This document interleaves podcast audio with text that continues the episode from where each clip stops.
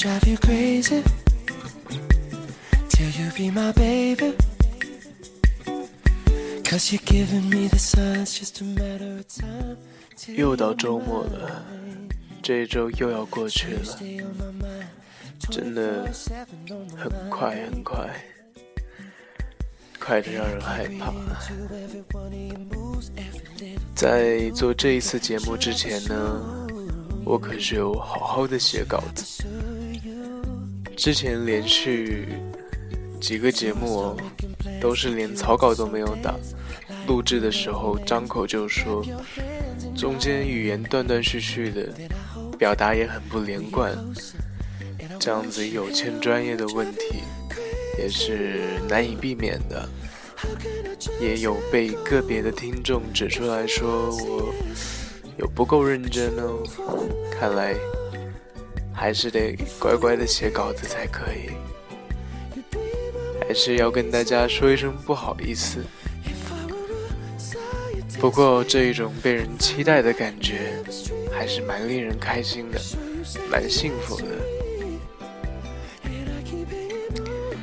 其实说实话呢，上个礼拜的嗯《One and Only》这一个节目，是我自己在这个电台最喜欢的作品之一，因为完完全全是当时我录制的那一个时刻，最直接的、不加佐料的情感的表达和诉说，结果还没几个人听。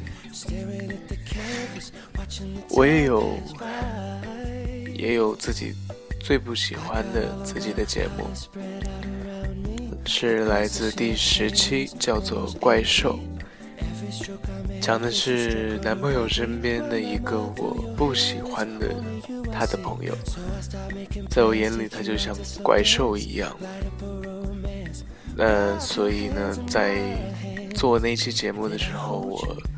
就很不在状态，对，居然是我唯一播放破千的节目，也正是那一期节目，呃，把我这个电台哦，在当时是拉上了热门榜的 Top 一百，好像还进了前八十，如果没有进前八十，八十几。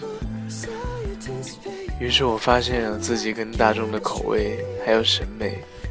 还是有挺大差距的，不过这应该是意料之中了，要不然自己怎么会现在和一个男孩子在一起呢 till you be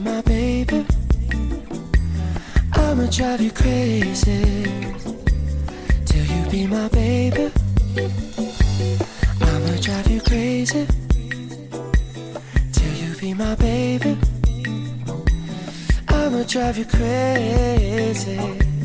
do you be my baby.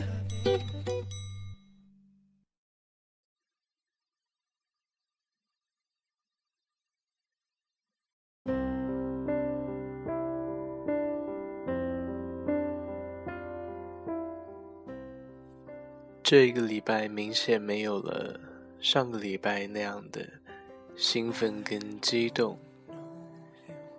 有一些事情发生了。首先是我自己身体没有好很多，感冒没有好很多，而且呢，他也生病了。这两天他都没有办法去学校。昨天早上他难受到六点钟就醒过来，在我房间的洗手间里呕吐。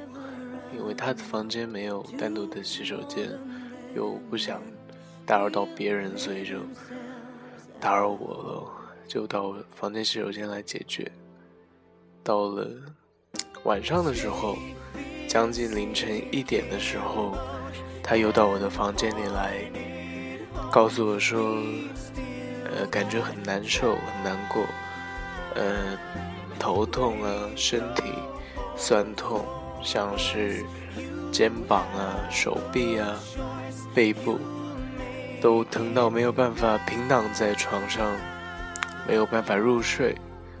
我说：“嗯，你没办法睡觉的话，我陪你熬夜好了。”因为你这样子，我也很担心，我也不会睡着睡得着。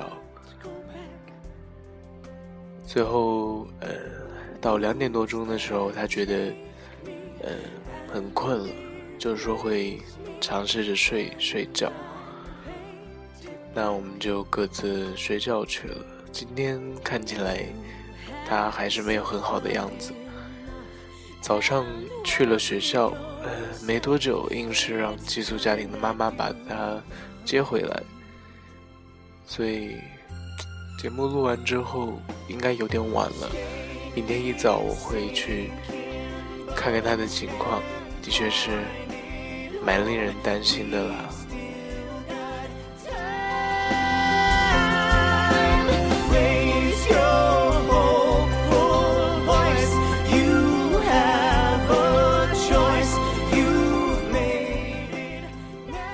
不过有一个细节哦，就是每一次他身体不舒服的时候呢，首先都会来找我，来告诉我。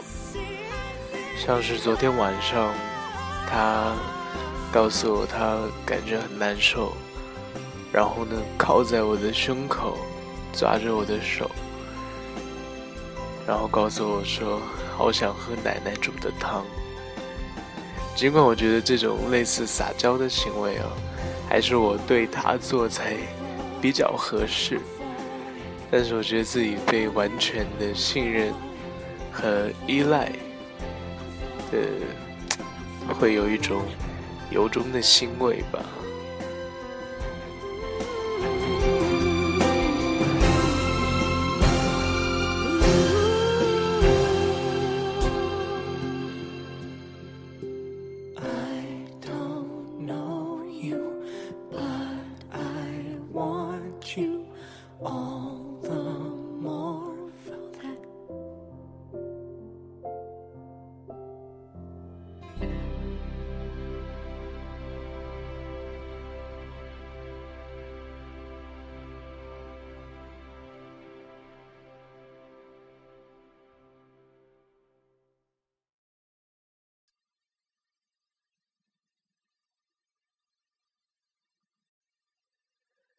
那这是一件事儿，就是我们身体都很不舒服，大家都互相为对方担心。还有一件事情呢，让这一周过得没有那么舒心，是上个礼拜呢，不知道大家还记不记得，我们聊到了一起去巴西的一个旅行。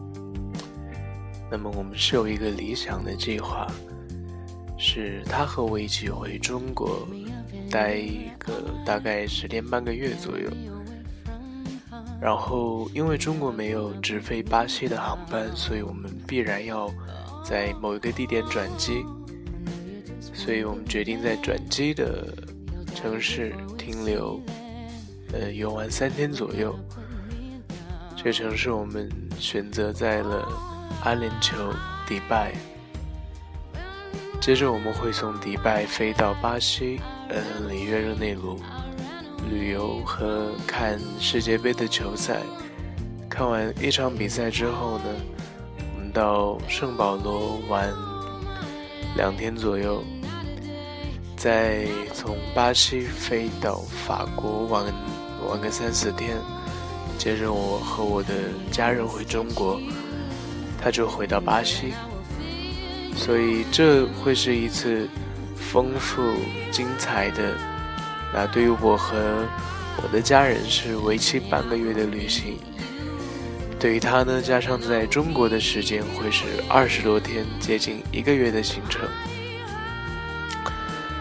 但是我们在呃讨论，嗯，安排这一个行程的过程当中，我们发现了。因为时间也好，还有一些其他的因素的影响，导致他没有办法参与这么多的行程。因为他暑期呢还要在巴西继续他的高中学业，所以在那段时间没有如此这样子丰沛的大块的时间给他拿来安排做旅游，呃，所以整个旅行的计划中，只有在巴西的那个礼拜是能够由他来陪我的，其余的中国也好，迪拜、法国都好，都只有我和我的家人，他都没有办法参与，所以我当然是觉得相当的可惜。那我们有各自约定下来，在将来一定会找机会完成这一次不完整的旅行。